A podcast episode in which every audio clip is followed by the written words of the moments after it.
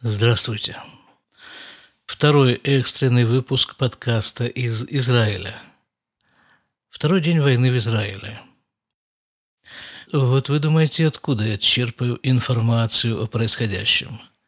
Да ровно оттуда, откуда и вы, то есть из средств массовой информации. Поэтому, что касается общей распространенной информации, вы с ней познакомитесь сами. А свою задачу я представляю себе так – я хочу познакомить вас с войной, как она выглядит вот отсюда, из израильской глубинки, в которой я живу. Западный берег реки Иордан, 15 минут езды к северу от Иерусалима. Вот-вот из этого окошка, как она выглядит, новая масштабная израильская война. Итак, что же у нас происходит? Нужно сказать, что вот эти самые средства массовой информации, почему-то они как-то заглохли, как-то затихли. Есть ощущение какого-то зависания, залипания компьютера. Как-то необычно. Те же объявления, практически те же, с некоторыми изменениями, изменениями цифр. Цифры погибших в основном. Те же картинки практически, которые были вчера вечером, вот так вот они же и и находятся там же, на экране, в новостных сайтах и сегодня утром, и сегодня днем. И это само по себе достаточно тревожно. Публикуются имена погибших, их количество даже сложно сказать. Я видел последний раз такую цифру больше 600 погибших в этой войне с нашей стороны. Больше двух тысяч раненых – Количество раненых мало меняется, а вот количество погибших все время растет.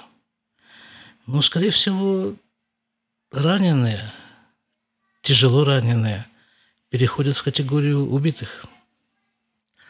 Кроме раненых и погибших, э, есть еще очень много заложников, которых э, террористы захватили и увели туда, в сектор Аза. Это диктует необходимость ввести в сектор Аза войска – а с другой стороны, как бы совершенно логичный, само собой напрашивающийся ход – это открытие фронта на севере, Хизбаллой. Пока на севере спокойно, по крайней мере, ничего об этом не слышно. Ну и в конце концов, вот этот вот наш район, в котором я живу, так называемая Иудея и Самария, он тоже такой весьма взрывоопасный.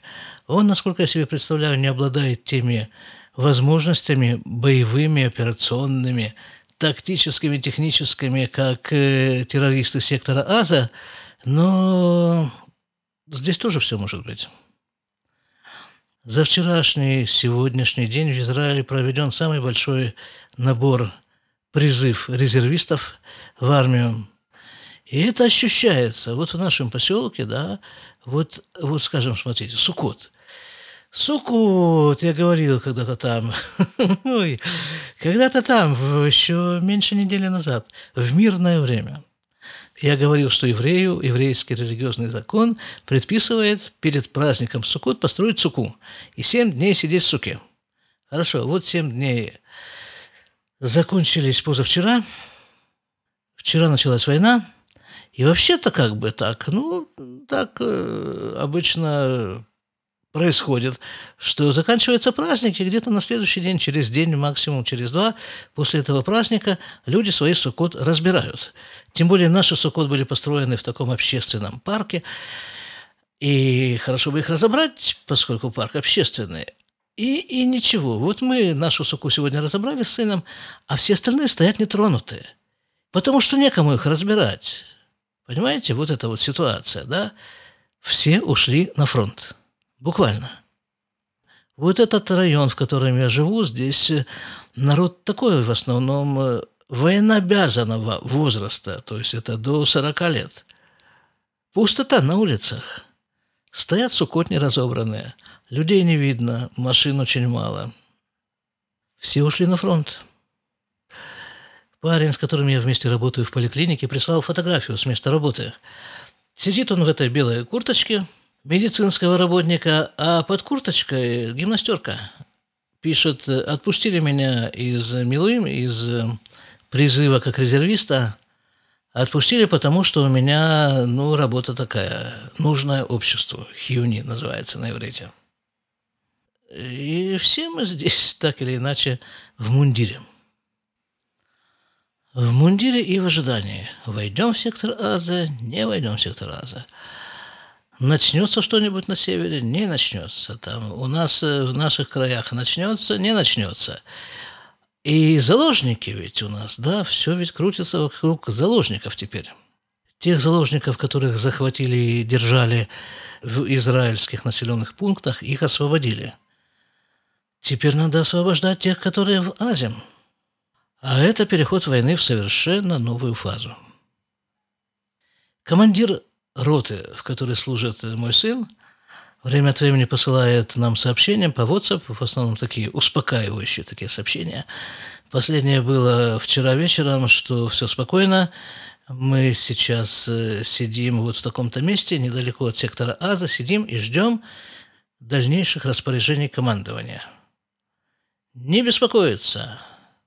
Наши мальчики львы пишут, командир роты. Ни один волос с их головы не упадет. Если что, то первый волос будет мой. Обнадеживающее такое заявление. Движение общественного транспорта резко сократилось. Автобусное движение э, сейчас, ну, я не знаю, наверное, раз в час. Есть автобус, и если есть. Раньше это было каждые 20 минут. Почему?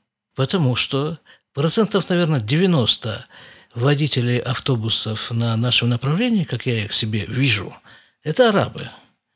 А все арабские населенные пункты сейчас закрыты. Они не могут оттуда выехать и приехать на работу. Нашли каким-то образом каких-то евреев, которые, которые умеют водить автобусы, вот они их водят раз в час. Сын вернулся, да, вчера я говорил, что один мой сын э, в армии, в боевых частях, вот там вот возле сектора Аза, а второй сын был в Геватайме, это один из районов Тель-Авива. Вот там же, на празднике Симхат Тура, и вернулся, все-таки удалось вернуться, и рассказывает, что, в общем-то, целый день обстрелы, сирены. Причем он говорит, иногда нету какого-то принципиального соответствия между сиреной и обстрелом. В течение первой половины дня взрывы они слышали, а сирен они не слышали. А под вечер, он говорит, начались сирены, причем была одна такая сирена, одна такая сирена была, ну, сирена прозвучала, они там где-то там отсиделись, где там им положено было отсидеться. И, ну, все, после сирены, если все в порядке, значит, через какое-то время можно выходить. Вот они вышли через какое-то время, и он говорит, был такой взрыв – где-то там, недалеко совершенно, они на себе эту взрывную волну почувствовали. Слава богу, никуда этот снаряд не попал. Но и вот эта система перехвата ракет израильская, видимо, тоже истощилась. Настолько массированный был огонь. Сегодня тоже обстреливают. Я смотрю на телефон время от времени, э, ну, здесь появляется так, как бы красный такой э, прямоугольник – на экране, и там э, соответствующий сигнал тревоги, и написано, какие районы в Израиле сейчас обстреливают. Ну, это для того, чтобы быстренько добежать до бомбоубежища. Ну вот, вот такие у нас события. И вот терроризм, да, вот это чистого вида терроризм. Вот это акцию, которую они провернули, Хамас – которой они готовились наверняка и которая им э, удалась. Нужно с прискорбием заметить, что эта акция им удалась. И что? Какие цели этой акции? Вот это вот и есть терроризм в чистом виде. Бессмысленные убийства. Причем они сами, вот эти террористы, они ведь понимают, что их шансы выжить в этой акции очень небольшие – скорее всего, они будут уничтожены. А их это не волнует. Это такая ментальность. Жизнь ничего не стоит. Ни своя, ни чужая. Они ведь там друг друга убивают э, точно так же, как и не друг друга. Точно так же, как и всех окружающих. Ну хорошо, ребята, будем жить с Божьей помощью. Как показывает опыт проживания в Израиле, и такого рода события продолжаются не очень долго.